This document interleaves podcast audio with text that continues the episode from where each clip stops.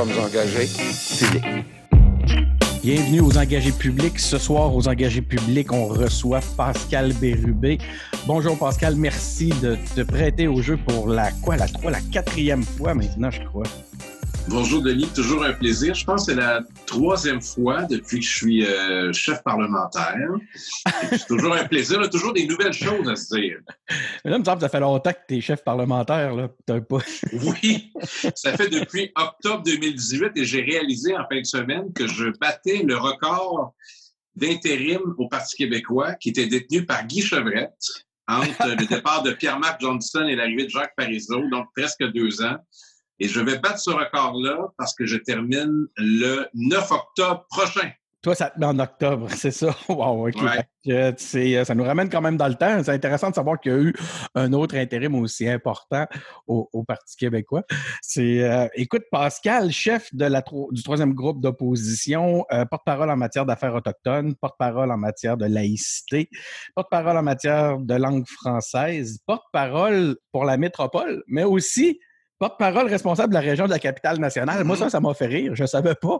Puis en regardant les notes, j'ai trouvé ça drôle parce que, je sais pas, il y a comme une rivalité d'habitude. Comment tu réussis à concilier les deux et à rendre les, euh, les électeurs dans chacune des deux villes ou les Québécois dans chacune des deux villes heureux? Ben, je m'intéresse euh, à la capitale nationale. J'y habite trois jours par semaine depuis 13 ans. J'ai une résidence comme député depuis que je suis élu. Donc, euh, je ne vis pas seulement la vie de parlementaire à l'Assemblée nationale, je suis dans la ville, dans la région. J'ai toujours dit à mes collègues que lorsqu'on siège à l'Assemblée nationale, il faut être imprégné de la réalité régionale de la région de la capitale nationale. Quant à Montréal, ben, c'est une ville qui m'a toujours fasciné, c'est une ville que j'aime, c'est la ville où habite euh, ma conjointe, donc j'y vais souvent aussi. Et euh, je suis capable de faire les deux. Et je me suis auto-donner quelques dossiers. C'est le cas de la laïcité, c'est le cas de la langue, c'est le cas des affaires autochtones. Donc, euh, amplement de quoi m'occuper, des sujets qui, qui m'intéressent. Puis le, travail de chef parlementaire, c'est euh, ben, essentiellement, oui, d'être le porte-parole euh, de notre caucus, mais aussi, je dirais, le, porte-parole du, du, parti. Parce que techniquement, le, le chef, lorsqu'il n'y a pas de, de chef élu, c'est le président du parti. C'est Dieu donné. Et Dieu donné gère euh, le parti, moi je gère l'aile parlementaire, mais souvent, disons, je suis le, visage le plus visible, le plus connu du discours du Parti québécois. Tantôt, on faisait référence à l'intérim. Moi, je l'avais prévu que ça se terminait à la fête nationale, donc dans quelques heures. Je me souviens. Je pense qu'on en avait parlé ensemble. oui, deux prolongations, une au mois d'août puis une au mois d'octobre. Et là, en octobre, ben, il y aura l'élection d'un nouveau chef. Comment tu as reçu ça? quand on, à un moment donné, il y a eu la crise, hein, puis euh, les gens se sont tournés vers toi, puis ils ont dit Écoute, Pascal, euh, on aimerait que tu nous rendes service encore un petit peu plus longtemps. Quelle a été ta, ta réaction? Ben, d'abord, je leur avais indiqué depuis le début, lorsque j'ai été choisi par le caucus en, en octobre 2018, quand on se présente, d'abord, c'est qu'on va être utile, on pense qu'on peut faire un, bon travail pour le parti, puis aussi on renonce à être candidat. Donc ça, ça a toujours été clair au départ et ce l'est encore aujourd'hui. Parce que oui, on me pose souvent la question, tu B, pourquoi vous n'êtes pas candidat? Moi, je vous aime bien, ah ben vous seriez bon, ça arrive. Encore la semaine passée, euh, hein, je pense que c'était qui, là? On avait dans les médias encore des gens qui faisaient qui, se désolaient que tu sois pas, te sois pas présenté.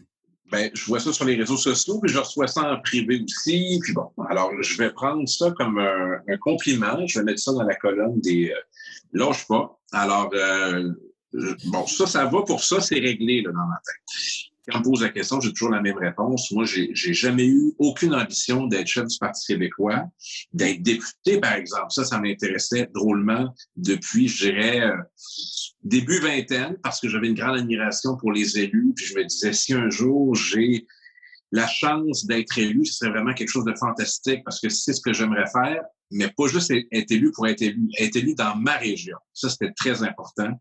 Donc, euh, ça a pris du temps, puis je suis arrivé par la première occasion, mais à la deuxième édition. Mais quand ils m'ont, proposé de, prolonger, euh, ben, j'ai dit, OK, euh, on va faire le travail jusqu'au bout, euh, faire ça du mieux que je peux, mais la période de l'été, il y a quand même des interventions médiatiques à faire. Il y a beaucoup de travail qui se voit pas. D'abord, on a de très, très longues réunions de l'exécutif national. Ça commence à 18h, 18h30, ça finit vers minuit, les, les membres de l'exécutif national sont très rigoureux, très organisés. Ils débattent. C'est une équipe fantastique.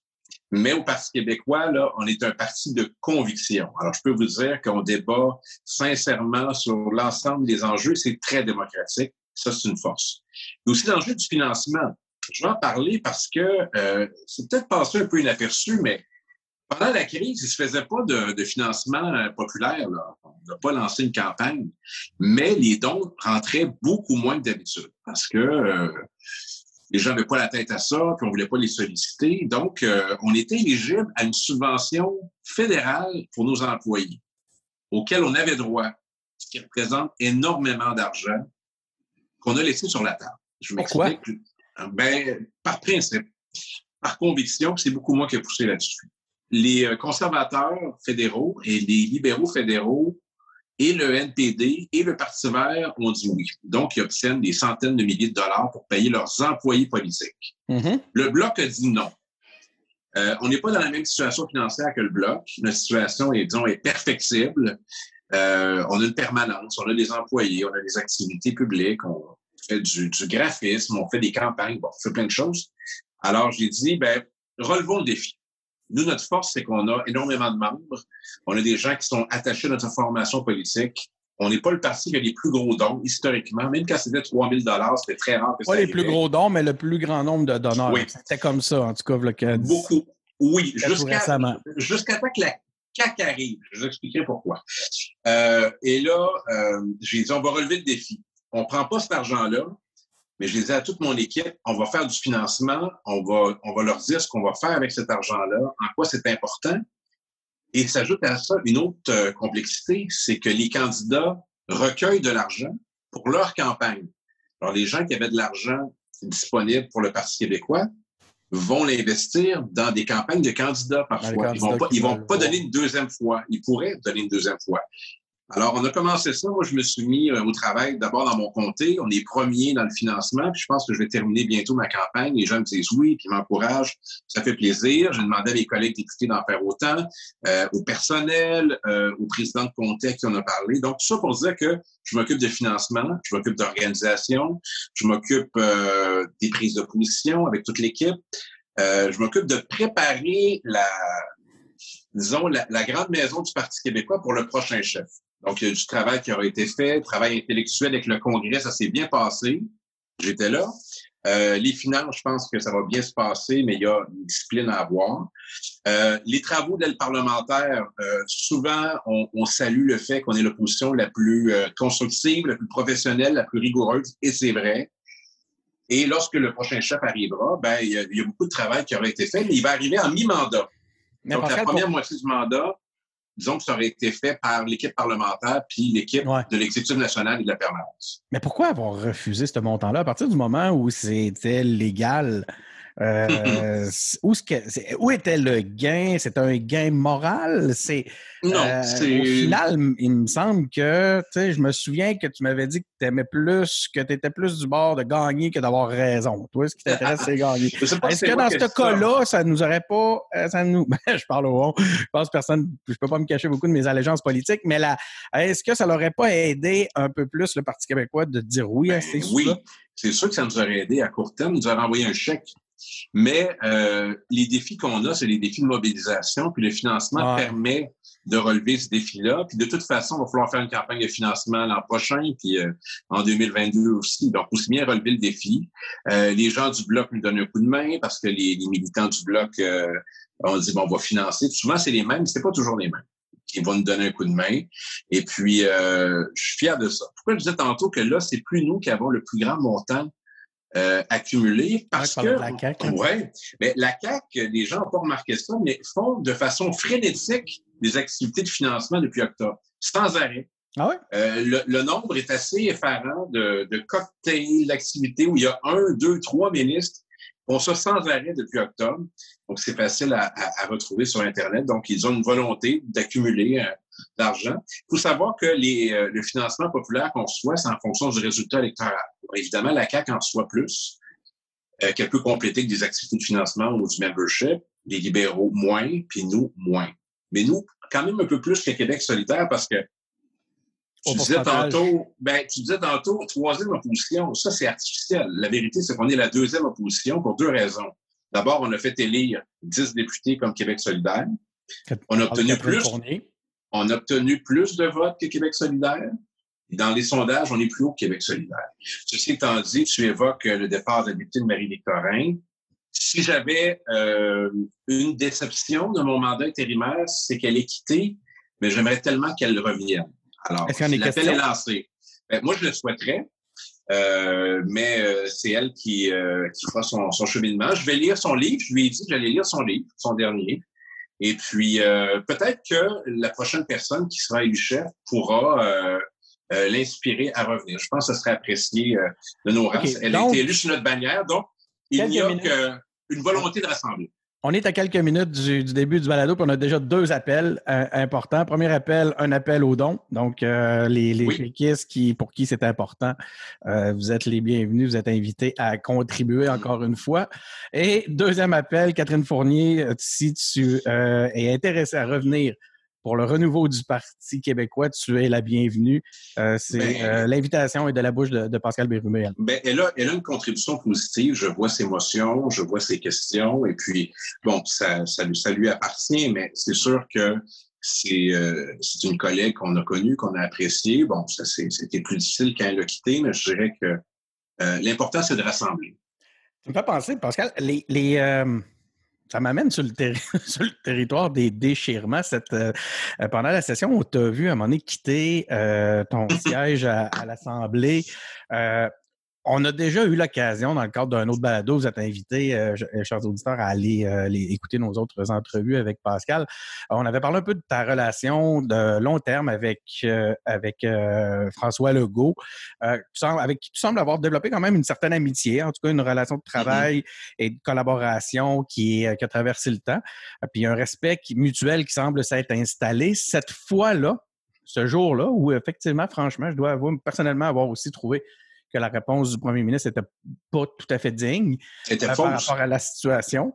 Euh, mais tu sembles avoir été particulièrement touché par la situation. Est-ce que justement cette relation-là personnelle peut avoir joué le fait que tu te sois senti trahi un peu dans, la mmh. situation, en plus de l'aspect factuel de la chose? Il y a beaucoup de choses à dire. D'abord, la, genèse de cette relation, c'est que euh, en 2000, donc il y a 20 ans cet été, François Legault m'a engagé comme stagiaire à son cabinet au ministère de l'Éducation. Ouais, voilà.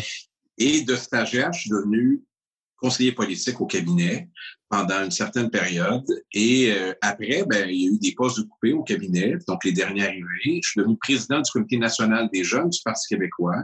Alors là, c'est comme militant que je l'ai connu. Euh, président de ma circonscription par la suite, candidat en 2003 où il m'a appuyé.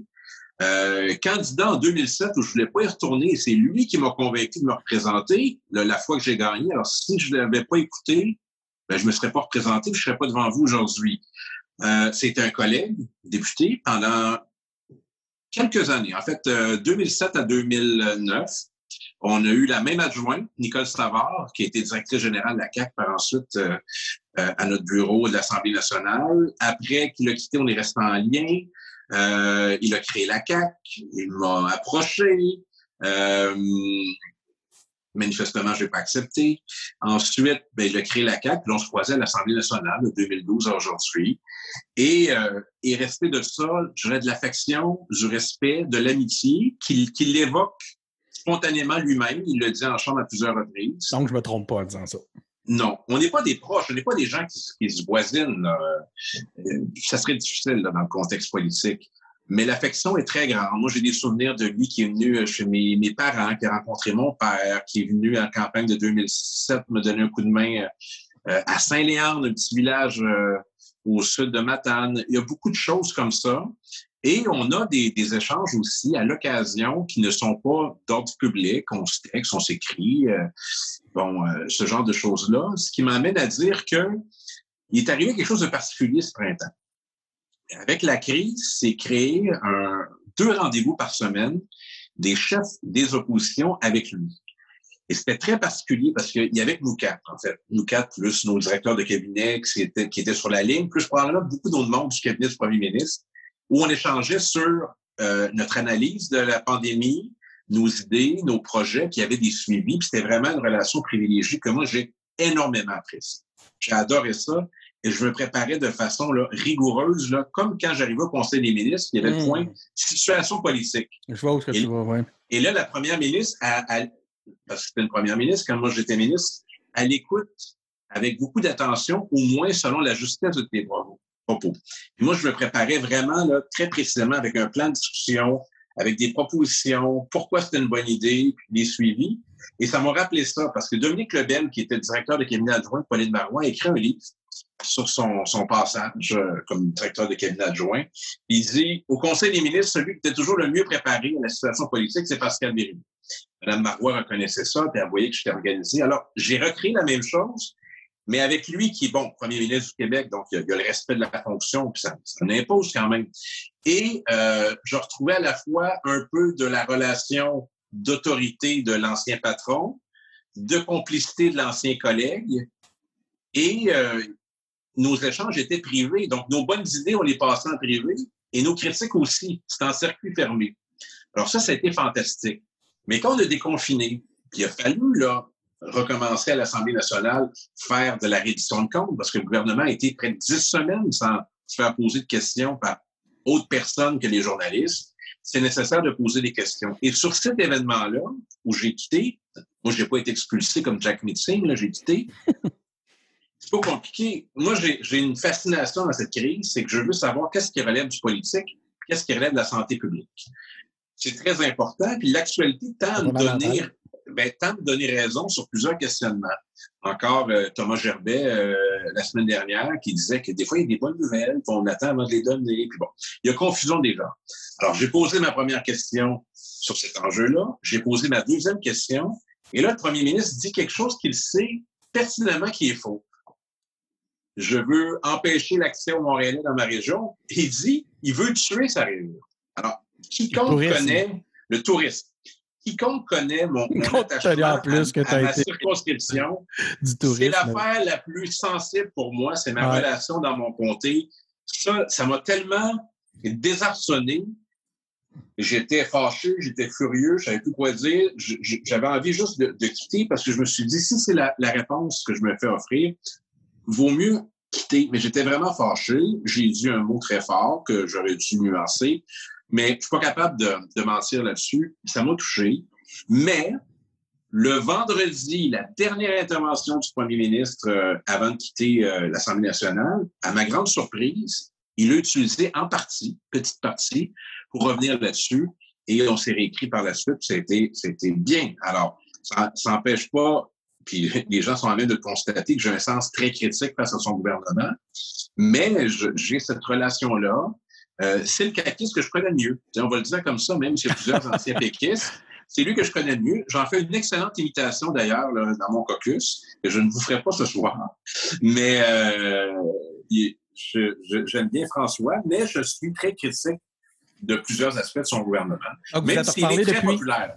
Oui, on échangeait ensemble, j'ai texté, puis je l'ai invité à venir dans ma région, puis il a dit qu'il allait venir, alors on saura l'accueillir. Mais entre-temps, euh, je, fais mon travail de, proposition, puis parfois de questionnement, puis parfois de critique. Ça fait partie du rôle. Et une chose importante à dire, il y a beaucoup de gens qui disent faut être positif, faut être uni, faut pas critiquer. Mais ma question à ces gens-là, c'est entre 2012 et 2018, quand François Legault était chef de la CAQ dans l'opposition, est-ce que vous lui demandiez la même chose? Pas de critique, travaille avec Philippe Couillard, travaille avec Pauline Marois, euh, la politique autrement? La réponse est non. Alors, je sais très bien que ceux qui me disent ça, c'est des fans de la CAQ. Ils aimeraient mieux ben qu'on ne critique pas. Mais euh, il, faut, il était très dur. Je termine là-dessus. François Legault, en 2012 puis 2018, dans l'opposition, c'était extrêmement dur contre les gouvernements successifs de... Euh, c'était le premier, c'était M. Charest en partie, Charest, Marois et Couillard c'était très, très dur, les chars. Des gens oublient ça. Là. Si, on ramenait un certain nombre de vidéos, les gens diraient, mais qui est cet homme? Ben, c'était celui qui était dans l'opposition avant d'être premier ministre. Alors, j'aime rappeler ça. Parlons-en de la, pandémie. on parle de, bon, le Québec, c'est quoi? C'est 23% de la population. 64% par contre, des décès canadiens au Québec. Ça, c'est une vérité qui dérange. Bien, ça, euh, c'est un problème de parler de ça. Parce que quand on parle de ça, ou quand on place ça sur les réseaux sociaux, on se fait toujours attaquer en disant euh, contre le Québec, euh, contre les efforts, auriez-vous fait mieux, euh, c'est pour accabler le Québec.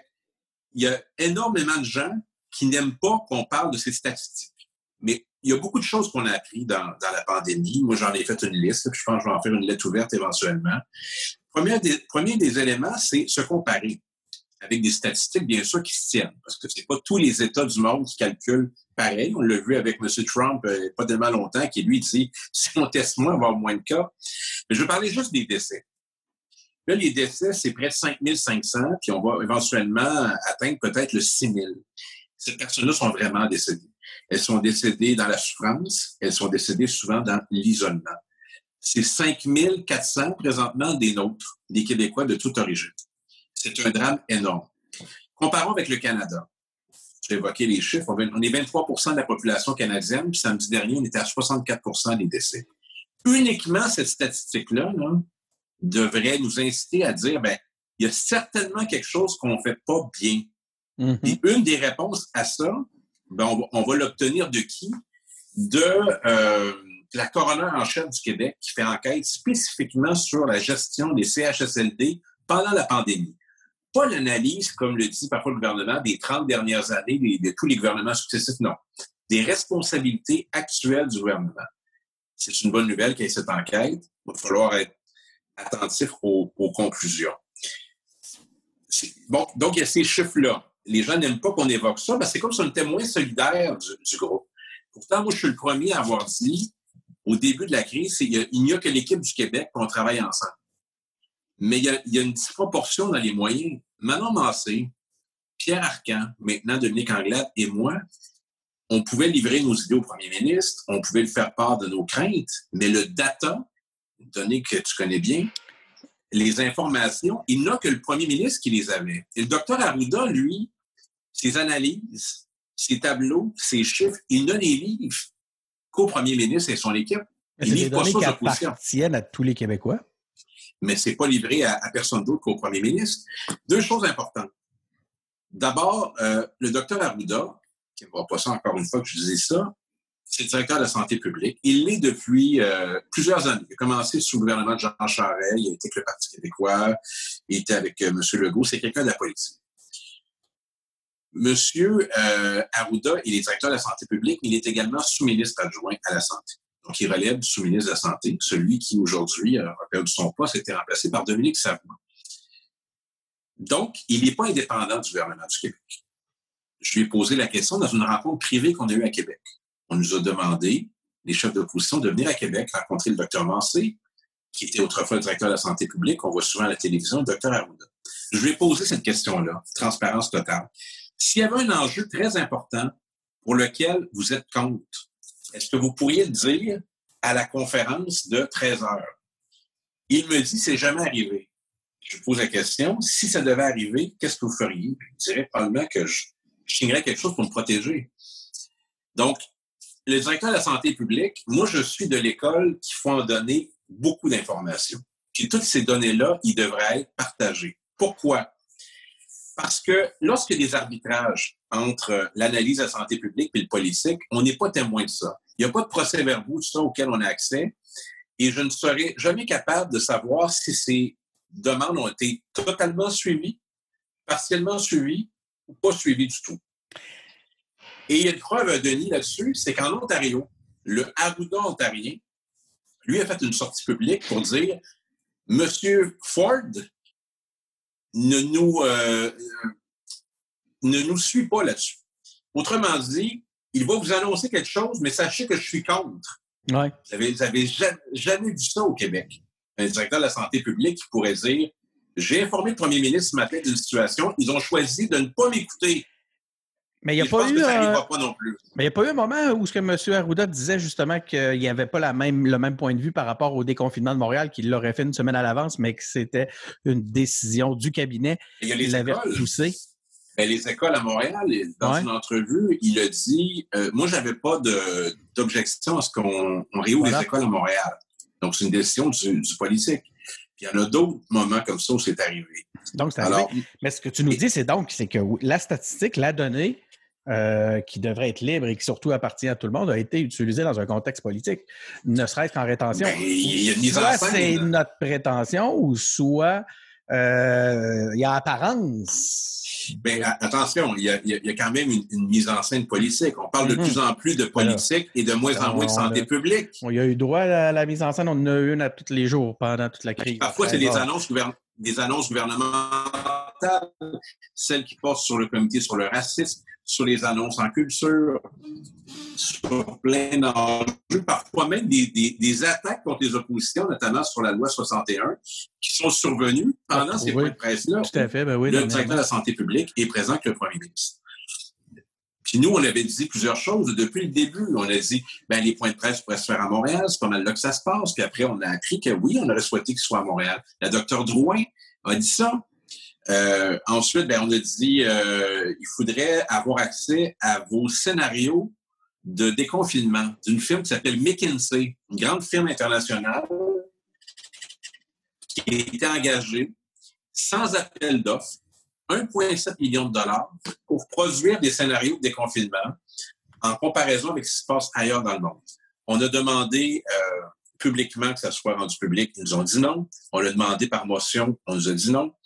Euh, est-ce que ça va nous prendre la loi d'accès à l'information pour avoir ça? Je ne sais pas, mais c'est l'argent du public. C'est des décisions qui sont importantes et le gouvernement ne veut pas nous donner accès à ces informations qu'on a payées collectivement. Puis d'ailleurs, qui a eu l'idée de demander à McKinsey de faire ça pour 1,7 million de dollars quand on a une expertise qui existe en santé publique au Québec ou à l'Institut de santé publique du Québec?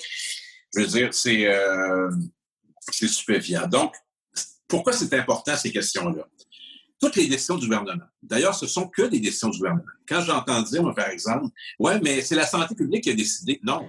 C'est ben, toujours le quand politique ça faisait l'affaire, on se retrouvait avec des décisions de la santé publique. mais c'est pas vrai. Quand, on dit, par exemple, euh, c'est la santé publique qui a décidé de ci ou de ça, c'est pas vrai. Le premier ministre n'a pas renoncé à ses pouvoirs en temps de pandémie. Au contraire, il y en a plus. Alors, euh, notamment avec l'urgence sanitaire, avec toutes sortes de dispositions, avec des décrets qui sont adoptés. On a fait de la politique par décret pendant des semaines. Donc, c'est le politique qui décide. Alors, moi, mes critiques, elles s'adressent pas au docteur Arruda, elles s'adressent aux élus ou mes questionnements. Puis pourquoi je les pose ces questions? Parce que les décisions engagent trois choses fondamentales. Notre santé publique, nos droits et libertés et notre argent public qui est engagé dans, euh, dans des programmes, dans des subventions, dans un plan de relance, que sais-je. Alors, c'est pour ça que je l'ai fait et c'est pour ça que je suis très fier d'avoir été salué par plusieurs analystes comme étant celui qui a posé des questions les plus pertinentes et dures parfois, qui ne sont pas rendues populaires, mais qui s'imposaient euh, dans les circonstances. On a vu le, le top tu as fait état tantôt de votre rassemblement, je parle des oppositions, euh, lorsque le moment l'a commandé. Je pense que c'était la meilleure chose à faire. Au départ de la, crise, tout le monde, il n'y avait qu'un Québec. Je pense que c'est l'expression que tu as, oui que tu as, utilisé tantôt. Ça, ça et ne pas suivre euh, les euh, informations provenant de sources douteuses. C'est les deux choses, les deux premières choses que j'ai dit. Sur les... Oui, c'est vrai. C'était un des premiers qui l'a euh, mentionné. Ça a été repris, ça a été repris partout. Ça, je me souviens de, de ce moment-là. Puis on s'entend-tu que c'est un élément qui a marqué beaucoup. Ce, Mais on ne se rend pas populaire à dire ça parce que ceux qui croient à des sources alternatives, là, ah. eux autres, ils nous écrivent puis euh, ils, ont trouvé les coordonnées. Alors, c'est la responsabilité qui, nous guide. Alors, je parlais du rassemblement des, trois oppositions. Je dirais trois volontés individuelles de reprendre le travail parlementaire. Mais tu vas voir, Denis, qu'en fin de session parlementaire, il va falloir déconstruire un mythe. Je l'annonce tout de suite pour ne pas l'oublier. Ce projet de loi 61, ce n'est ah pas vrai que les trois oppositions étaient unies. ce n'est pas vrai. Le Parti québécois n'était pas satisfait de la loi 61 parce que c'est en fonction de ses propres valeurs et ses propres euh, principes. Ça n'a rien à voir. C'est pas Québec solidaire puis Gaétan Barret du Parti libéral qui vont nous influencer. Je vais dire ça comme ça. Donc, on avait nos raisons à nous de ne pas l'appuyer. Et c'était la chose à faire. On va y revenir sur la loi 61. Moi, le point qui, euh, sur lequel euh, je voulais t'amener euh, un peu, pas trop longtemps, c'est la réaction actuelle de Québec solidaire, qui semble avoir fait de la gestion de crise de la CAQ un angle d'attaque politique euh, très fort. En ce moment, c'est pour ça que je relatais ce que tu disais dès le départ, que tout le monde semblait travailler et tout le monde semblait aller dans le même sens, puis même acclamer la, les décisions euh, du, qui, étaient prises au, cabinet. Euh, mais là, soudainement, c'est rendu un angle d'attaque plutôt euh, mm-hmm. aiguisé là, du côté de QS. Euh, on sent qu'ils ont décidé de vraiment remettre en question la façon dont cette crise-là a été gérée par euh, le gouvernement caquiste et c'est carrément rendu, et de façon très franche, un angle d'attaque. Est-ce que cette crise-là, Pascal, selon toi, elle a été bien gérée? C'est dur. elle a été bien gérée dans la première phase pour les communications parce que d'abord, il, y a un prix de présence. Si tu es présent chaque jour, les gens l'apprécient. Donc, ça, j'appelle mmh. ça la, la prime à la présence. Ensuite, euh, est-ce que euh, les, les, consignes sont claires? Est-ce qu'il y a l'air d'avoir une logique? À partir du moment où on ferme tout, c'est assez logique, il n'y a pas de nuance. On ferme ou on ne ferme pas. Euh, on, on, découvre un personnage attachant qui est le docteur Arruda. On découvre un premier ministre qu'on ne connaissait pas encore tellement, qui se veut rassurant, qui veut une figure rassembleuse. Ça, c'est la première partie. Et ça, c'est une des premières leçons de la pandémie. C'est que de tout temps, les Québécois, en temps de crise, se tournent vers leur gouvernement national qui est à Québec mm. et accordent leur soutien. Moi, je l'ai vécu, ça. Petite échelle, évidemment, mais j'ai un souvenir très précis de la fin de semaine où est arrivé les événements de lac mégantic. On n'était pas un gouvernement aussi populaire que la CAQ. La première ministre était rendue là rapidement et il y avait un, tel appui à, sa gestion de crise que j'étais allé au régal de Valleyfield où il y a quoi, 100 000, 200 000 personnes. J'étais monté dans la guérite c'est la tradition de faire parler des personnalités politiques. Innovation. Innovation. Puis là, dites-le à Mme Marois qu'on a fait ça pour elle. C'est arrivé avec Lucien Bouchard. C'est arrivé avec Maurice Duplessis. C'est un, réflexe naturel de se tourner vers son gouvernement national. Là, c'est arrivé. Début chaotique pour Justin Trudeau au début. Euh, mais après, en, décaissant de l'argent sans arrêt, sa popularité a augmenté. Donc, il y a, il y a de ça. Donc, communication au début. Ensuite est arrivé un certain nombre de confusions qu'on peut déjà évoquer sans attendre la fin de la crise. La question de zone froide, zone chaude. La question du masque, qui est maintenant défendu par... Ben là, il y a eu de la confusion après ça. Euh. Ouais, le masque n'était pas souhaitable. Et, et tous les, les, les, médecins principaux qu'on voit depuis le début de la crise sont tous unis pour dire, je le précise encore une fois parce que là, il y a des gens qui vont m'écrire. Dans les transports en commun, dans les lieux où il y a une forte concentration de population, à Montréal surtout, il devrait être imposé. J'ai dit ça le 13 mai dernier. Puis là, les médecins disent ça. Ensuite, il y a eu des, enjeux sur euh, pourquoi tel secteur est déconfiné avant un autre? Est-ce qu'il y a des lobbies qui se sont exercés? Moi, je ne le sais pas, mais vous ne le savez pas non plus. Euh, nos, auditeurs et, toi, Denis. Alors, il y, a, plein de questions, puis je pourrais en, nommer d'autres. Sur la préparation, par exemple, est-ce qu'on était prêt à faire face à la crise quand elle était déclenchée? Écoutez-les pas de moi. Il y, a, des reportages qui ont été faits là-dessus. On était les derniers préparés et les premiers à confiner. Donc, il y a beaucoup de choses Là, les gens pourraient dire, ouais, mais est-ce que vous auriez fait mieux? L'enjeu, c'est pas ça. L'enjeu, c'est, là, le gouvernement, il est en place. C'est du réel. Le gouvernement, jeté dans l'opposition, j'en ai parlé tantôt, il a fait toutes les critiques inimaginables à Philippe Couillard. Ça avait été quoi la, la, la façon... Ça avait été quoi les réactions et la façon de gérer, euh, euh de, de, de, de, gérer le moment de crise de la CAQ lors, justement lors des événements de lac mégantic? Ben, il n'y avait pas de député euh, vraiment dans ce coin-là. Il y avait François Damandel qui était pas loin. Ben, Nous, on, a, on, a, on, occupait l'espace pour tous les secteurs euh, qui en avaient besoin pour la relance. Puis le député local libéral, qui était euh, Ghislain, j'oublie son nom de famille, on l'a mis dans le coup en partant. Donc, euh, puis on peut se souvenir aussi de, de, Daniel Johnson, fils, chef du Parti libéral, qui se faisait caricaturer pendant la crise verglas dans son bain avec un petit canard et de la glace. Et, et, ça a été tellement dévastateur que peu de temps après, on a vu arriver Jean Charest.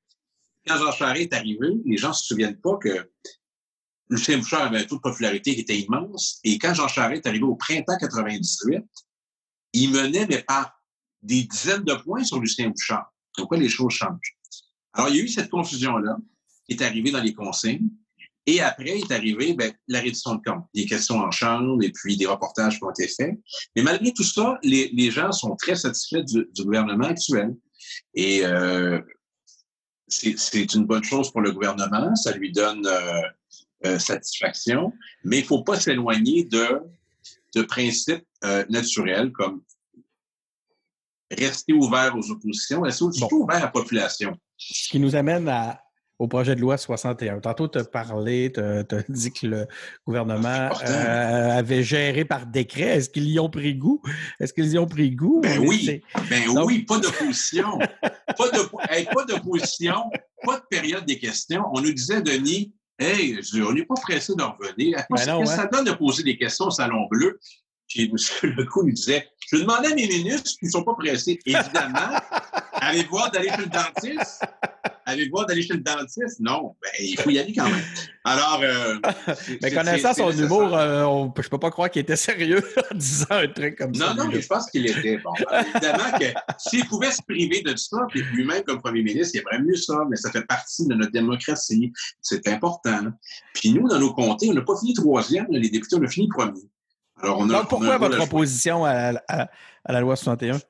Parce que c'est un très mauvais projet de loi, parce que c'est d'abord un projet de loi qui permet au gouvernement de s'arroger des pouvoirs euh, inédits dans, l'histoire du Québec moderne, euh, qui sont pas nécessaires. Le gouvernement profite de deux choses. Il profite de la pandémie, on a le regard ailleurs, puis il profite de sa grande popularité en disant et on va régler un paquet de problèmes en même temps des enjeux sur l'éthique, sur la corruption, sur la collusion, sur l'environnement, sur les expropriations, sur les appels d'offres, avec comme vitrine principale le fait que ça va accélérer les dossiers. Mais on avait des dossiers quand même précis. C'est vrai que ben, c'était des dossiers assez consensuels, non? Ben, les maisons des aînés qui ont été annoncées quelques temps avant le projet de loi 61, voulaient les accélérer. Euh, manifestement, le premier ministre s'est engagé envers Marguerite Blais que pour avoir sa candidature, ça prenait ça. C'est le coût de la candidature de Marguerite Blais. En tout respect pour Marguerite, que j'aime bien, euh, ça a coûté ça. Alors, et puis là, euh, on savait que les, maisons des aînés, euh, on voulait accélérer leur construction. On ne savait pas qu'on voulait accélérer leurs coûts aussi. Accélération de 50% des coûts, c'est un débordement des coûts énormes, comme pour les maternelles de 4 ans. Pour un gouvernement de comptable, c'est étonnant. Ils se réclament souvent de ça. Donc, les maternelles de 4 ans, les labs écoles, certaines routes, certains projets d'immobilisation. Il y a plusieurs questions qui se posent. Comment les, dossiers ont été choisis? Moi, je peux vous dire que les députés de l'opposition n'ont jamais été consultés. Mais les députés de la CAQ ont l'air d'avoir été consultés parce qu'il y avait tous au lendemain de l'annonce du projet de loi un statut sur Facebook en disant j'ai été entendu, tel projet dans mon comté. Mm-hmm. C'était comme synchronisé. Peut-être un hasard. J'ai vu, vu, ça. Alors, le choix des, des projets. Est-ce que si on consultait les régions et leurs décideurs, on arriverait à des priorités régionales différentes? Très possible. Ensuite, euh, l'urgence accélérée. On en est on en est de la relance. Mais là, la relance, c'est juste des projets publics. Il n'y a pas d'aide au PME, il n'y a pas d'aide au modèle coopératif, il n'y a pas d'aide tournée vers l'environnement. Euh, notre plan qu'on a proposé pour le télétravail, c'est pas là-dedans non plus. L'accélération d'Internet haute vitesse, téléphonie cellulaire qui permet de travailler de la maison, c'est pas là. OK, on continue. Et euh, là, il y a des gens qui sont venus parler. Comité de suivi de la commission Charbonneau. dit non, non, non, non, non. Ça, ça renie les principes de la commission, puis les conclusions surtout le barreau du Québec, les environnementalistes, un paquet de monde. Donc, c'est un mauvais projet de loi. Puis ce qui est encore plus particulier, il faut que les gens retiennent ça, c'est que pour qu'il passe, le gouvernement a dit j'ai besoin de l'appui des oppositions. Pourquoi? Parce qu'on est en fin de session, puis euh, pour l'adopter, ça prend euh, l'appui de tout le monde à chaque étape. Pourquoi il voulait pas aller? Pourquoi il voulait pas aller le prendre sous baillon? Ben voilà la question. Pourquoi il ne voulait pas y aller? Parce que en ayant l'appui des oppositions, si ça tourne mal, et je pense que mm-hmm. ça aurait très mal tourné, il aurait pu dire on était tous là-dedans. C'est ça la raison. Et euh, la preuve qu'il tenait pas tant que ça, là, il vient de changer son ministre porteur qui est, euh, qui est Christian Dubé. Euh, il dit on va le reprendre, il va être meilleur. Puis pas cet été, là, c'est automne. Fait qu'il tenait pas tant que ça. C'est ça la démonstration. Avec l'appui des oppositions, on venait cautionner ça, puis ça tournait mal, on était tous dans le même bateau. Mais rappelons une chose, le gouvernement a 76 députés. Il a la majorité parlementaire, puis pas à peu près. S'il l'avait vraiment voulu, il aurait pu l'imposer. Posez-vous plutôt la question, pourquoi il l'a pas imposé? Euh, là, depuis un certain temps, on parle de racisme systémique. Euh, c'est quoi le, problème à reconnaître qu'il existerait du, un racisme systémique? Ça me semble pas hmm. euh, complètement farfelu comme, comme hypothèse. Moi, je n'ai pas trop de difficultés à m'y rendre. Qu'est-ce qui se passe? Qu'est-ce qui fait qu'au Parti québécois, on a du mal à, accepter que euh, ça, se pourrait? C'est une question très chargée et euh, c'est très risqué même d'en parler parce qu'au lieu de, de s'atteler à travailler sur les raisons fondamentales du racisme et surtout les moyens pour, pour y lutter, on se bute à des chapelles idéologiques ouais. qui sont pas nécessairement mal intentionnées, mais qui polarisent le débat. Et très émotive. Oui. Alors, l'histoire du racisme et du Parti québécois, historiquement. D'abord, notre formation politique pour faire un pays souhaite que l'ensemble des citoyens qui habitent sur le territoire puissent adhérer à ce projet-là. Le territoire du Québec, vous êtes québécois. Un peu comme une, liste d'abonnements, à moins de vous retirer vous-même. Mais d'entrée de jeu, tout le monde l'est. Le Parti québécooi a historiquement toujours été euh, sensible à la diversité, premier député noir à l'Assemblée nationale, c'est Jean-Alfred, en Outaouais. Euh, la vice-présidente du Parti québécois, René Lévesque, qui était l'équivalent de la présidence, c'est Nadia Simopoulos, d'origine grecque. Euh, le premier député autochtone élu euh, à l'Assemblée nationale, c'est Alexis Wawanolowat, en 2007. Euh, un ministre de la Culture noir africain sous le gouvernement de Pauline Marois, un président actuel du Parti québécois africain, mais encore mieux que ça. Puis je vais terminer sur mes exemples historiques du Parti québécois. 1985, reconnaissance des nations autochtones, René Lévesque. Paix des Braves, Bernard Landry. 2017, on dépose un projet de loi, Carole Poirier, député de Chaga Maisonneuve, 20 mesures concrètes pour combattre le racisme et l'intimidation. Des jamais, jamais Philippe Couillard a voulu appeler ce projet de loi-là. Donc, combattre le racisme, c'est un combat universel. C'est un des mâles les plus affligeants. C'est d'être injustement discriminé sur quelque chose qui n'a rien à voir avec nos comportements. Qui, qui on est tous d'accord. Mais là... Alors, j'arrive. Combattre le racisme.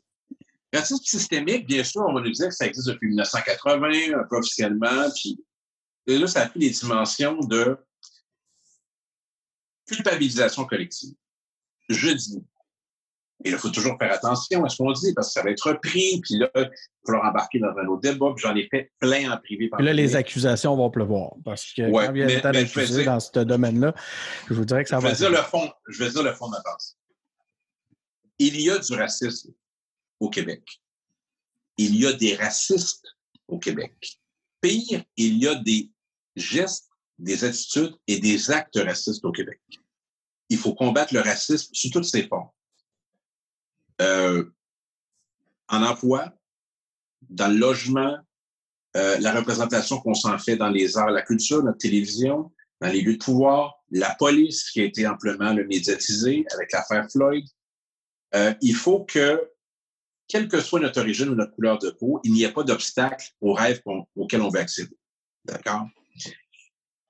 Alors, combattons les racistes et le racisme de plein de façons. Combattons la pauvreté, combattons les préjugés, euh, assurons une plus grande place euh, aux personnes de la diversité, les personnes racisées, les personnes noires, les, les Asiatiques. D'ailleurs, je fais remarquer qu'il n'y a jamais eu un député asiatique dans l'histoire de l'Assemblée nationale. La communauté chinoise doit compter quoi? 100 000 personnes. Au Québec, il n'y a jamais eu un député d'origine chinoise. Euh, et les Autochtones. Mais je pourrais parler de, tous les peuples de la Terre et des personnes qui viennent de partout. Alors, il y a ça à faire. Le racisme systémique, euh, souvent porté par des gens qui sont qui en font vraiment un, idéal très, très militant, mais pas uniquement militant, des gens qui, qui croient pour vrai, tend à stimuler la société québécoise au même pied que pourraient l'être les États-Unis d'Amérique. Ce n'est pas vrai. Oui, il y a du racisme au Québec, il y a des racistes au Québec, il y a des gestes racistes, mais ce que le premier ministre propose, de choisir euh, des actions et de les mener à terme, ça serait, si, si j'étais à la place du premier ministre, ça serait mon approche aussi. C'est exactement ce qu'on a fait avec le projet de loi sur le racisme et la discrimination. Là, tu, parles des, des 20, euh, tu, parles des 20, mesures, là? Oui. Donnons la chance à ça. Mais il y a une forte volonté chez une certaine frange de la population de dire si vous ne euh, vous reconnaissez pas ça, faites partie du problème, voire même vous êtes raciste. Jack Meeting a dit ça. Ben oui, on l'a vu. Ben oui, ça, c'est un super bel exemple. Mais quand même, je, je, reviens quand même avec ma question, Pascal. C'est quoi le problème de reconnaître cet aspect de racisme systémique-là? Il y en a, pas le, le, le, le, Québec ne produit pas de façon systémique, ni systématique, ni automatique, ni de façon délibérée du racisme. Il existe une minorité. Mais je pense pas que c'est ça que ça dit non plus quand on parle ben, en même de reconnaître l'existence d'un racisme systémique et non systématique et non automatique, justement. Puis là, après ça, c'est une question de gradient. Voilà, on, on, vient, on vient de prouver le point. Combattre le racisme, tout le monde comprend c'est quoi. Alors, n'est-ce pas là... Euh, en fait, c'est ça, c'est la peur de la compréhension du terme qui empêche... Non, c'est le, travail collectif le plus important, c'est de lutter contre le racisme. Tout le monde comprend ça. Et, si on veut en profiter pour, pour en faire un, procès de culpabilisation collective d'une société qui ne le mérite pas, la société québécoise, c'est là que moi, je n'embarque pas. Je comprends, tu fais bien, puis je suis d'accord avec toi. Mais ça, appartient à, ça appartient justement aux inquisiteurs, cette réalité-là. Pas parce qu'on. On n'est pas, pas parce qu'on reconnaissait, il me semble, le racisme systémique que l'on devient à la merci des inquisiteurs. Tu comprends mon point? Ben, mais, mais euh, je dis. Ça se reconnaît sans euh, se, mettre à, au, au, joug, justement, de ceux qui ont envie de l'utiliser d'une façon idéologique. Oui, mais euh, ça permettrait à bien des gens de prouver des choses qui souhaitent depuis très longtemps et de dire que la société québécoise, c'est une société raciste.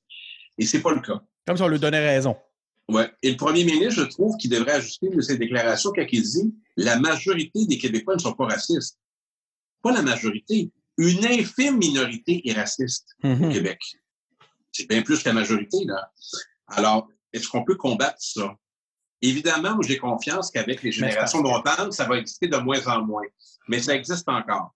Et, et on va lutter contre ça. Et je ne suis pas moins engagé que des gens qui, qui, dont l'objectif est de dire qu'ils vont finir par le dire pour avoir gagné le point. Le racisme, on sait qu'il existe et on peut le combattre. Et moi, c'est euh, la posture que j'ai choisie. Mais tu sais, c'est parce que quand, quand, on fait état du racisme systémique, on ne parle pas que des gestes des racistes conscients ou des.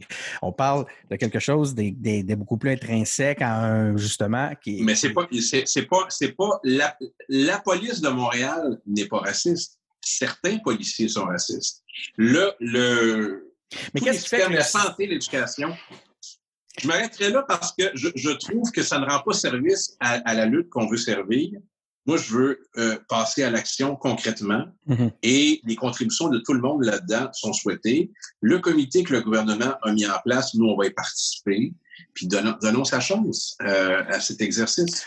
Donc, au final, ce que tu nous dis, c'est que les gestes, les actions, euh, ce qu'il faut mettre en place pour combattre le méfait, qu'il soit systémique ou pas, est là, est présent.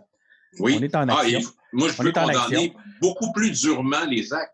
Les, les, actes racistes, selon moi, devraient être condamnés beaucoup plus durement par le système de justice et sur la place publique. Mmh. C'est ce que je crois, d'accord? Il faut qu'il y ait un prix à payer là, au racisme qui, qui, qui, est élevé dans notre société, mais aussi, il y a tellement de travail à faire au plan scolaire, au plan, euh, au, au, comment dire, de l'éducation populaire en, continu.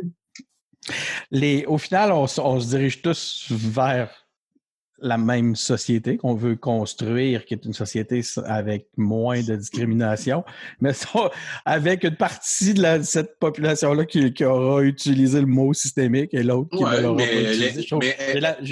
J'essaie de voir euh, à travers ça qu'est-ce qui fait que c'est si difficile à. Et, et, mais... et, pourquoi ce ne serait pas ceux qui, euh, qui sont une minorité aussi, à certains égards, tant que ça, qui plaident pour une définition très rigide, pourquoi ce ne serait pas eux qui se rallieraient à la lutte contre le racisme, point? Mm -hmm. Intéressant. Je, je, je, dis ça, mais je dis rien. Mais euh, voilà. Alors, on est engagé dans la lutte contre le racisme et euh, contre toutes les discriminations. Je pourrais rajouter, par exemple, que euh, tout le combat depuis des décennies de la communauté LGBTQ+, 2, euh, le Parti québécois était avant-gardiste. En 1977-78, Marc-André Bédard, la ministre de la Justice de René Lévesque, intervient. Euh, la loi sur l'union civile sur Bernard Landry. D'ailleurs, c'est moi, jeune hétérosexuel, avec mon ami, mon ami David Pagé, jeune homosexuel, qui a écrit le mémoire du Parti québécois sur l'union civile et combien d'autres gestes. Donc, toutes les discriminations. La plus urgente, évidemment, c'est celle pour les personnes racisées. On comprend ça, on, on est mobilisé, mais toutes les discriminations, quelles qu'elles soient. Et euh, elles sont toutes importantes, tout comme je considère aussi qu'il existe encore sur le territoire du Québec, parfois, de la francophobie. Tout à fait. Et ça, il faut le nommer. Et ça, on dirait qu'on est gêné parce qu'on dit, vous êtes une majorité. Mais une majorité seulement au Québec, c'est en diminué, mmh. mais en Amérique du Nord, en Amérique du Nord, certainement pas. Alors, euh, la lutte pour le, le, français, moi je, moi, je vais être un allié de tous ceux qui luttent contre le racisme mais je souhaite aussi avoir des alliés, y compris de ces, personnes-là, qui m'aident aussi à lutter pour le français résultat. Alors, ça, c'est important aussi, et qu'on se rejoigne dans chacune de nos luttes, qui sont toutes importantes. Euh, il y a le combat contre le racisme, le combat contre la pauvreté, le combat pour le maintien de la langue. Là, on perd du monde. Et, à ce moment-là, il y a des gens qui disent Ah non, ça m'intéresse moins. Euh, la vitalité de notre culture, c'est important. La langue française, c'est une grande langue mondiale. Euh, elle, est, elle est rassembleuse. J'ai participé, moi, à, à, une manifestation des demandeurs d'asile, essentiellement haïtiens, il y a quelques semaines. Et puis, euh, d'abord, la surprise, ah, le Parti québécois est là, absolument, il est là. Et puis, euh, non, c'est pas vrai qu'on propose de, que automatiquement tous les demandeurs d'asile soient acceptés parce qu'il y, y, a la loi, puis il y a des règles, puis il y a aussi l'équité envers les gens qui sont déjà dans le processus. Mais je leur ai dit un certain nombre de choses. D'abord, je leur ai dit gratitude pour le travail qui est fait dans les centres de soins de longue durée, de s'occuper des, des malades, gratitude, reconnaissance. Et j'ai même proposé que dans les 10 000 préposés aux bénéficiaires que le gouvernement du Québec va former, on en réserve un certain nombre mhm. pour des demandeurs d'asile. Ce qui m'apparaît très être un geste humanitaire très fort que je leur ai proposé. Et on fait, oh, wow! Ben, c'est ça. On, on, on, arrive avec ça. Ben, les, les, les gens étaient heureux de cette proposition, mais en même temps, ils auraient voulu qu'on appuie sans réserve l'accueil de 100% des demandeurs d'asile. Et ça, on ne peut pas faire ça parce qu'on a une frontière, parce qu'il y a des règles, parce qu'il y a le droit, parce qu'il y a la loi, parce qu'il y a des gens qui ont suivi le processus d'immigration. Oui, puis de toute façon, il y a des raisons pour lesquelles euh, ces raisons sont en place. Faire preuve d'humanisme, c'est quoi? Je leur ai dit ben, que chacun des cas soit euh, analysé avec humanisme et avec attention et avec rigueur, puis aussi des places pour les préposés bénéficiaires. Donc, c'est euh, dans l'esprit de de, l'héritage historique du Parti québécois. Mais ça, je suis d'accord, mais dans l'esprit de certains, c'était euh, apprendre ou à laisser. C'est soit c'est 100% ou euh, vous quitte à perdre tous les autres types ah, Il y, a des gens qui n'étaient pas contents parce qu'ils disent comme vous n'appuyez pas 100 de notre revendication, vous êtes contre nous. Et moi, je leur ai dit, écoutez, pourquoi ce principe-là revient beaucoup? Hein? On vient de quitter le sujet là, du racisme systémique. Puis on est encore dans ce genre de mentalité-là où on est. C'est impossible de se parler. On dirait que tout ce qu'on voit en réalité, c'est des leviers pour pouvoir se chicaner. Si les, leviers pour se chicaner disparaissent, ben là, on dirait qu'il y a des groupes qui quittent la table. Ce que ça nous prend, c'est des leviers de chicane. Ça se peut-tu? Moi, je suis ben, à ce rassemblement, il s'est passé des choses parce qu'après, il y a eu un article. Les gens ils, ils ont dit deux choses différentes, ce qui n'est pas le cas. On aurait écouté les bandes, mais plus important que ça, je leur ai dit, où sont les représentants du Parti libéral? Il n'y en avait aucun. Où sont les représentants de la CAQ? Il n'y en avait aucun. Sauf, sauf le représentant qui avait été candidat de la CAQ. Je sais pas s'il est toujours impliqué à la CAQ. Le représentant, le, un peu le porte-parole de la manifestation. J'étais tellement heureux d'aller là, puis je leur dis, écoutez, euh, on vient pour, pour être utile, pour écouter, pour aider. Puis il n'y a même pas de politique beaucoup là-dedans parce que on sait que du jour au lendemain, la communauté haïtienne ne va pas appuyer massivement le Parti québécois. Mais j'ai dit, la, formation politique qui vous appuie, qui, qui, qui compte sur votre appui là, systématiquement, est-ce qu'elle, elle, elle vient avec beaucoup de sincérité, tout ça? Et plusieurs m'ont dit, ils nous prennent beaucoup pour acquis. Ben, moi, je préfère des gens qui sont, qui sont très sincères dans leur démarche. Je ne doute pas qu'ils le sont aussi, mais les, les attentes sont, sont élevées. Alors, nous, euh, j'étais content d'aller là. Je suis content d'avoir tout un réseau d'ambassadeurs de, de, de, toute origine maintenant là, au Parti québécois qui vont se déployer avec autour de notre président euh, Dieudonné. Euh, on, on, on on veut pas les efforts, on fait notre devoir. C'est juste, juste normal de faire ça. C'est la société moderne de 2020. Est-ce que le, les efforts en matière linguistique de, du gouvernement CACIS sont suffisants? Ben, il n'y en a pas à. Il n'y en a aucun.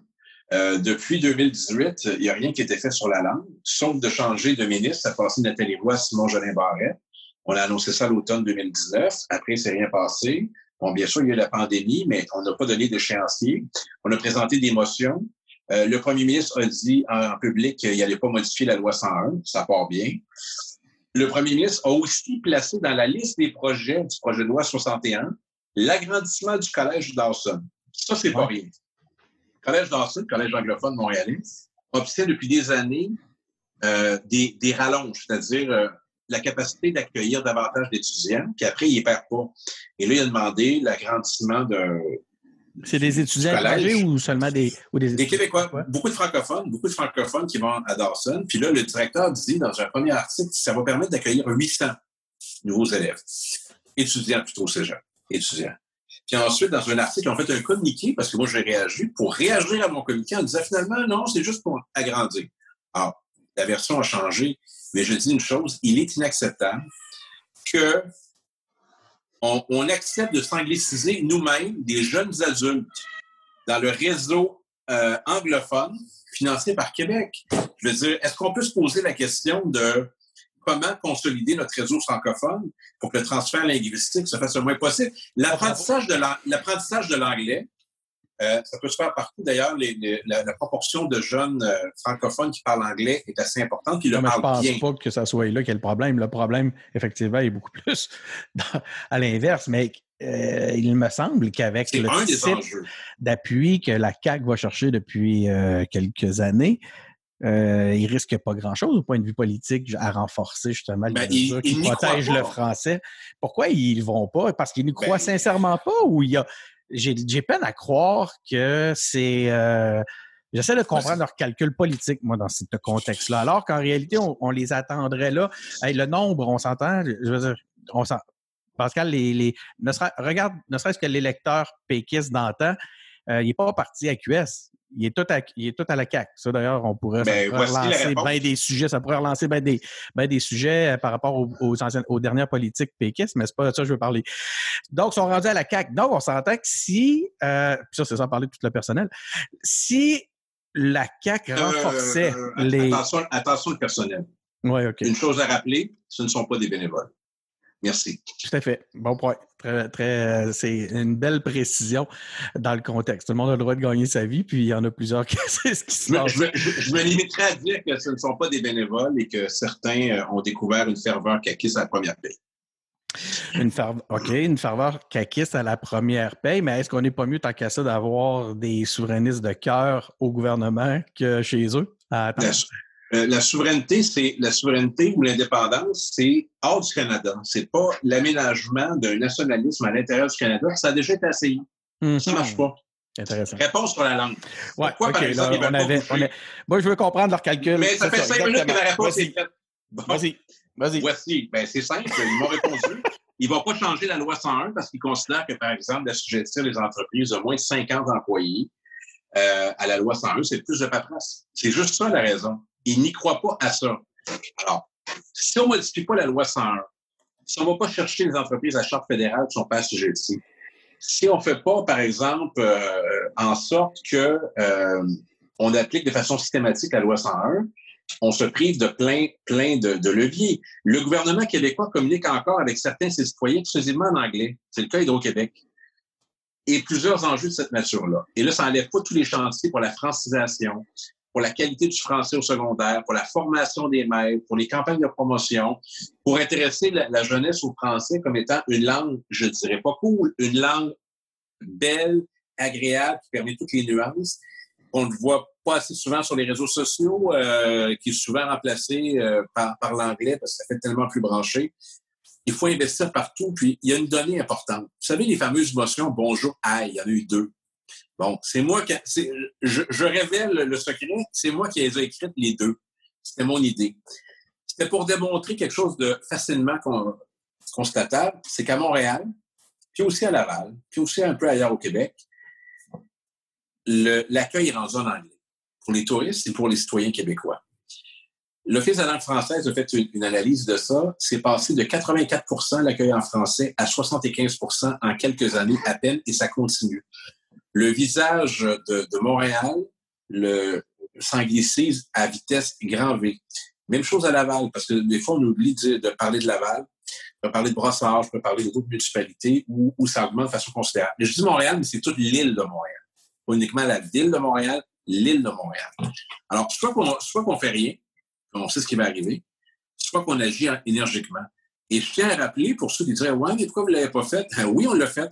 2013, le gouvernement de Mme Marois, on réouvrait la loi 101, on lui donnait des dates, on la renforçait. Pourquoi ça n'a pas marché?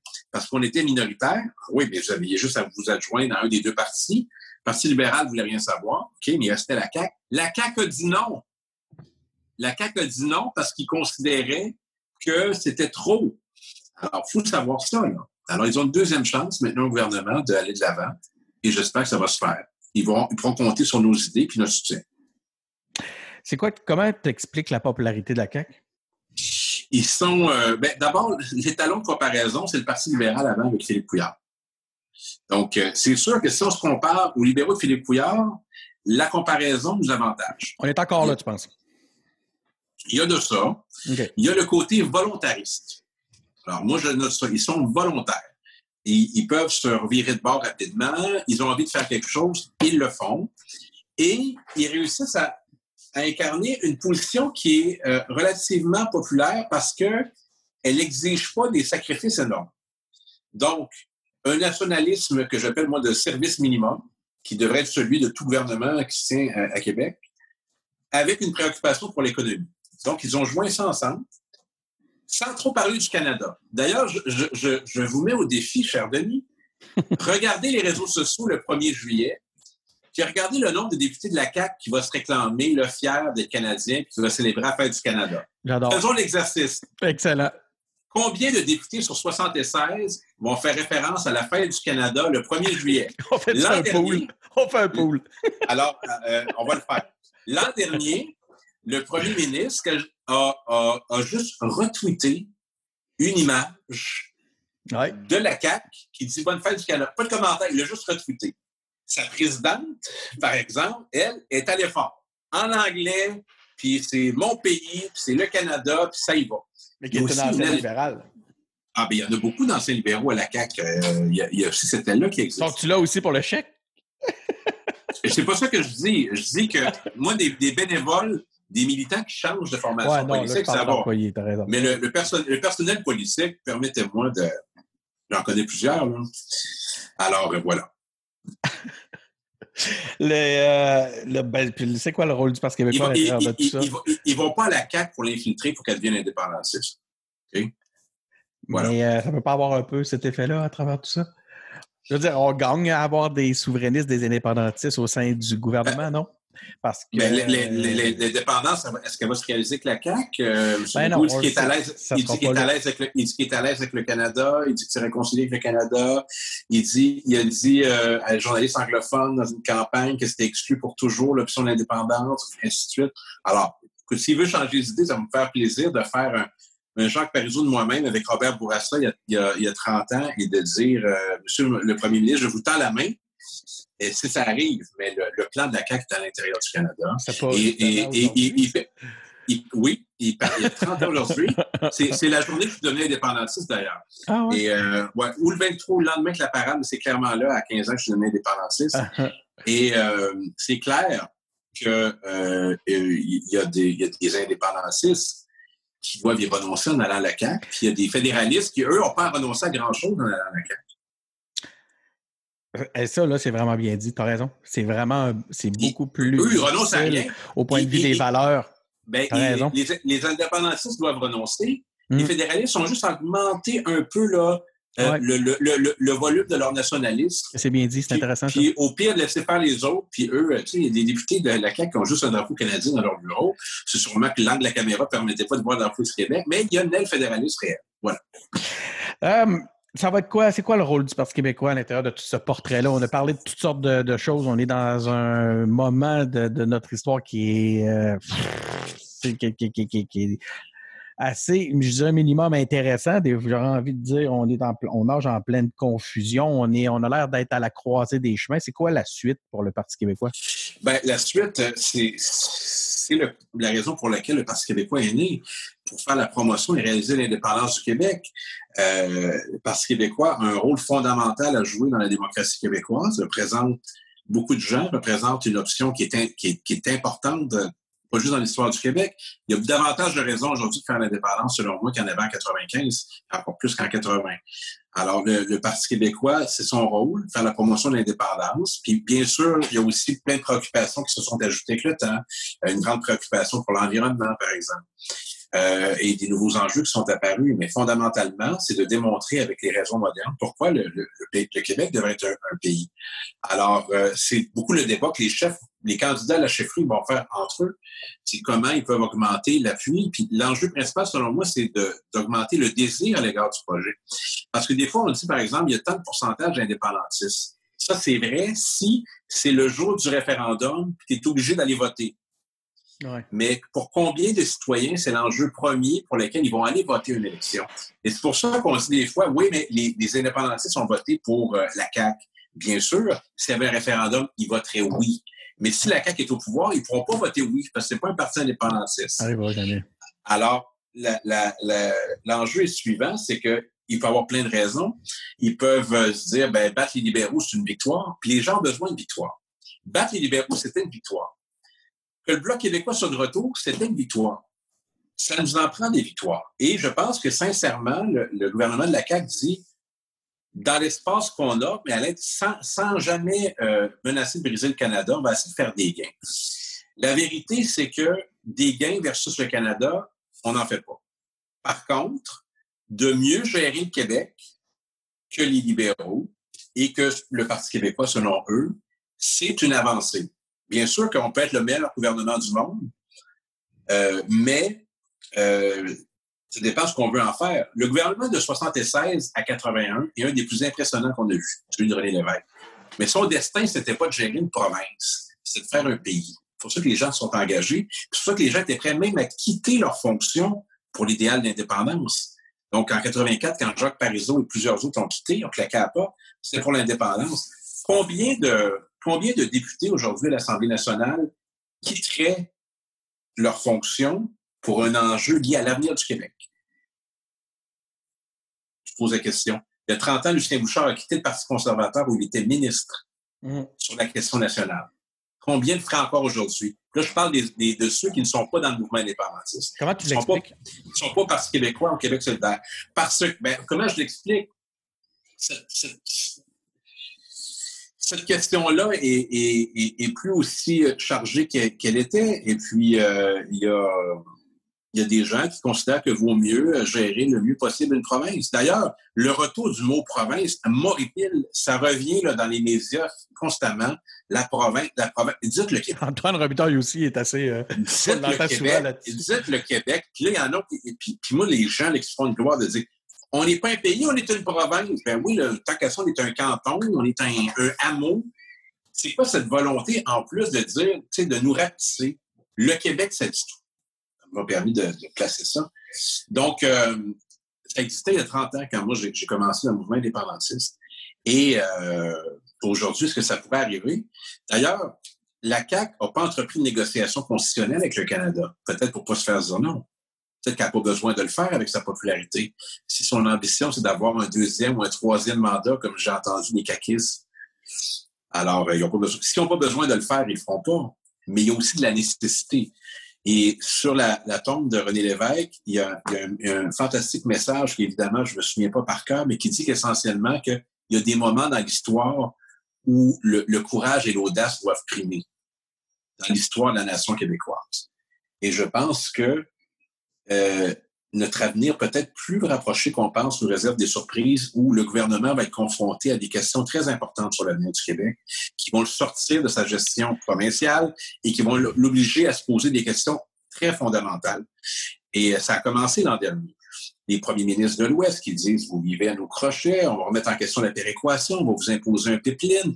Le gouvernement fédéral, le gouvernement fédéral de M. Trudeau qui menace de, de, contester la loi 21 et combien d'autres enjeux? sur le, la péréquation là, en Alberta? Oui, puis là, à un moment donné, ils vont dire ben là, vous nous devez tant. Alors, euh, là, la pandémie nous a fait un peu détourner ces enjeux-là. Mais mm-hmm. la question, je vais, je vais résumer ce que l'historien Éric Bédard, d'ailleurs la personne qui m'a le plus inspiré à faire de la politique, ancien président du comité des jeunes du Parti québécois, m'a dit l'an dernier. J'ai eu une discussion avec lui.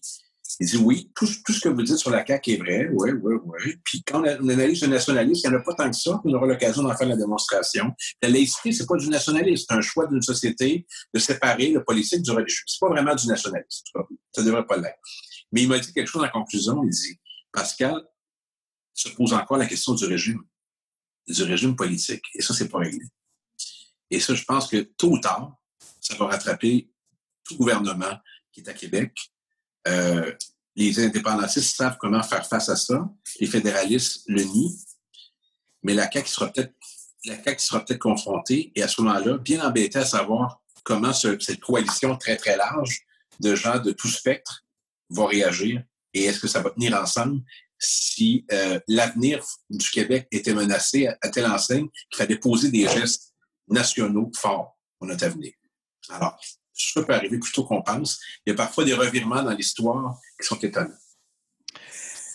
Et selon toi, le jour de ce jour-là, le, gouvernement actuel ne fera pas preuve du courage nécessaire? Non, je le souhaite. Je le souhaite. Je ne souhaite pas la politique du pire. Je souhaite des sursauts de, d'enthousiasme pour, le, véritable nationaliste qui s'assume, c'est lui qui nous mène à notre pleine liberté, à l'indépendance du Québec. Je veux dire, tout le reste, c'est, euh, je, veux, dire, c'est, c'est, voué à l'échec, là. Même, même avec le minimum de revendications, le Canada sait de rien. Justin Trudeau ou les conservateurs sait de rien. Ça ne les intéresse pas. Euh, on est une province parmi dix. Je qu'ils de... quoi que ce soit. Ben, à travers tes derniers propos, je te dirais les cinq à dix dernières minutes, j'ai l'impression que tu as répondu à, beaucoup à la question que plusieurs te posent de façon détournée quand ils te demandent pourquoi tu as dit non à M. Legault. Euh, pour, c'est quoi la suite? Pourquoi euh, le, croire encore au Parti québécois? Pourquoi c'est quoi la suite pour Pascal Bérubé? Euh, ta conviction indépendantiste, elle, elle, est, elle est intacte. Intacte, merci. C'est le mot que je cherchais. Elle est intacte. Ben, Patrice Roy m'a posé la question. M. Bérubé, beaucoup, de, beaucoup de péquins à pourquoi il n'y avait pas? Ma réponse spontanée, c'est euh, je suis indépendantiste. Je pense que ça me disqualifie, ça a sorti tout seul. Et euh, ça n'a pas été calculé. Puis un, grand indépendantiste très connu que je, ne nommerai pas m'a texté en me disant T'es un vrai. L'idée, c'est pas, pas d'être un peu ou d'un vrai, c'est une conviction très profonde très sincère qui m'anime. Et je vibre encore sur tous ces enjeux-là. Je suis pas dans la nostalgie, je suis dans la nécessité pour le Québec de devenir un pays pour nous permettre de faire tout ce qu'on veut euh, euh, mieux, encore plus, pour reprendre le slogan de la CAQ. Donc, j'y crois encore. Bien sûr, ça ne veut pas dire que parce que cette idée est moins populaire maintenant qu'elle n'est pas aussi pertinente. Alors, j'y crois. Et ça fait de moi un, ça fait de moi quelqu'un de, peu romantique euh, ou, ça fait de moi un combattant ou un patriote, quelles que soient les appellations, moi je trouve que c'est la normalité. Et c'est ça qui m'a guidé la majeure partie de ma vie. La majorité de ma vie, c'est comme militant. J'ai commencé très jeune, j'ai 45 ans maintenant. Euh, ça, me, brûle encore à l'intérieur. je la pose là-dedans la question, c'est quoi la suite pour Pascal Bérubé? Mais la suite, c'est que j'ai un mandat qui m'enthousiasme beaucoup euh, comme chef parlementaire, mais surtout comme député. Euh, si, vous voulez que je fasse euh, trouver un moment là, dans cette entrevue où je fais preuve de vanité, là, ça va être maintenant. Là.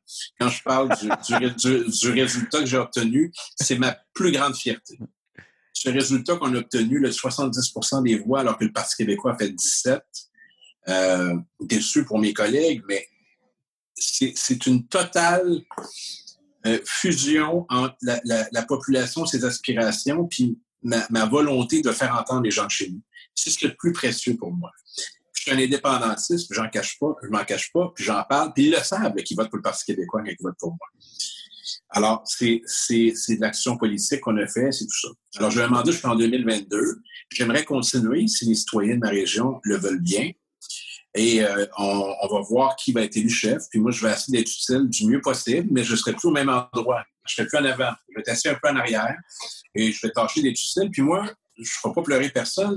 J'aime ça être député, moi. J'ai jamais voulu euh, et travailler pour accéder à une autre fonction. La preuve, je suis pas candidat à chefferie. Par contre, j'ai adoré être ministre. Ministre du Tourisme, je pense que j'ai bien fait ça. J'ai adoré cette fonction-là. J'ai adoré être leader parlementaire. J'ai beaucoup aimé ça. c'est, très demandant, leader parlementaire d'opposition. J'aime beaucoup être chef parlementaire, même si c'est très ingrat, très, très dur. On s'expose à des critiques euh, sur les réseaux sociaux, de militants, de, de formations adverses. C'est très dur. Et, euh, mais je le fais par sens du devoir. Donc, tout ça euh, fait en sorte que l'idée, c'est d'être utile. D'être utile pour ma famille politique. Si euh, tu avais à choisir une caractéristique qui guiderait le choix du prochain chef du Parti québécois, laquelle aimerais-tu mettre de l'avant? Je dis toujours la même chose. je l'ai dit à tous les candidats. C'est quoi votre valeur ajoutée? Qui n'est pas au Parti québécois qui va décider de venir parce que vous êtes là? Donc, combien de monde vous, vous amenez? combien, combien vont quitter si vous arrivez? Est-ce qu'il va, est va en rester plus? Alors, ça, je peux dire ça sans manquer de, neutralité. Et la jeunesse. Ça, je le dis sans arrêt.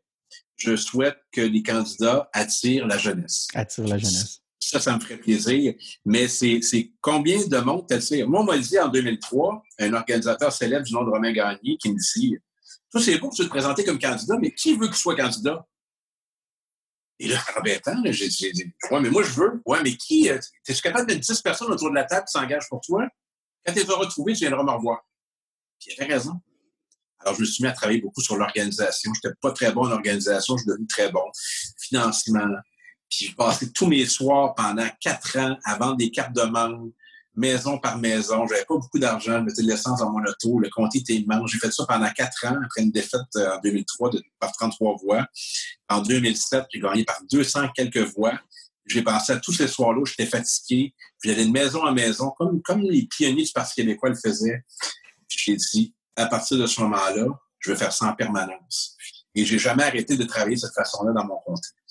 Et euh, c'est ça qui m'anime. C'est ce que tu souhaites. Euh, pour le prochain chef. Oui, je, souhaite ce, côté-là. Puis, tu sais, des, chefs qui, vont spontanément euh, monter une grande popularité, c'est difficile. Mais je crois au travail, je crois à la sincérité, je pense que les gens sentent ça. Je pense que les, chacun des candidats a des choses intéressantes à apporter. Et puis, j'ai hâte de voir les d'entendre les débats. J'ai bien hâte de voir ça. Bientôt. Moi, je serais assis, euh, je serais assis euh, quelques rangées en arrière quand cette personne-là soit là, qu'elle soit dans le caucus ou pas, c'est une possibilité aussi. Est-ce que le caucus va se rallier si euh, le, chef arrive de l'extérieur? Ben moi, je vais me rallier, en tout cas, mais le caucus, je pense que oui. J'ai pas de raison de croire. On ne vivra pas un bloc 2. J'ai pas, non, j'ai pas, de, pas de raison de croire ça. J'ai pas de raison de croire ça. Pascal, on ne l'a jamais fait, mais j'ai envie de te soumettre les deux phrases que j'ai retenues, euh, que je me propose de, me propose d'utiliser une des deux comme titre, mais j'ai le goût de te les soumettre, puis que tu, oui, que tu, tu la, la, chance de choisir.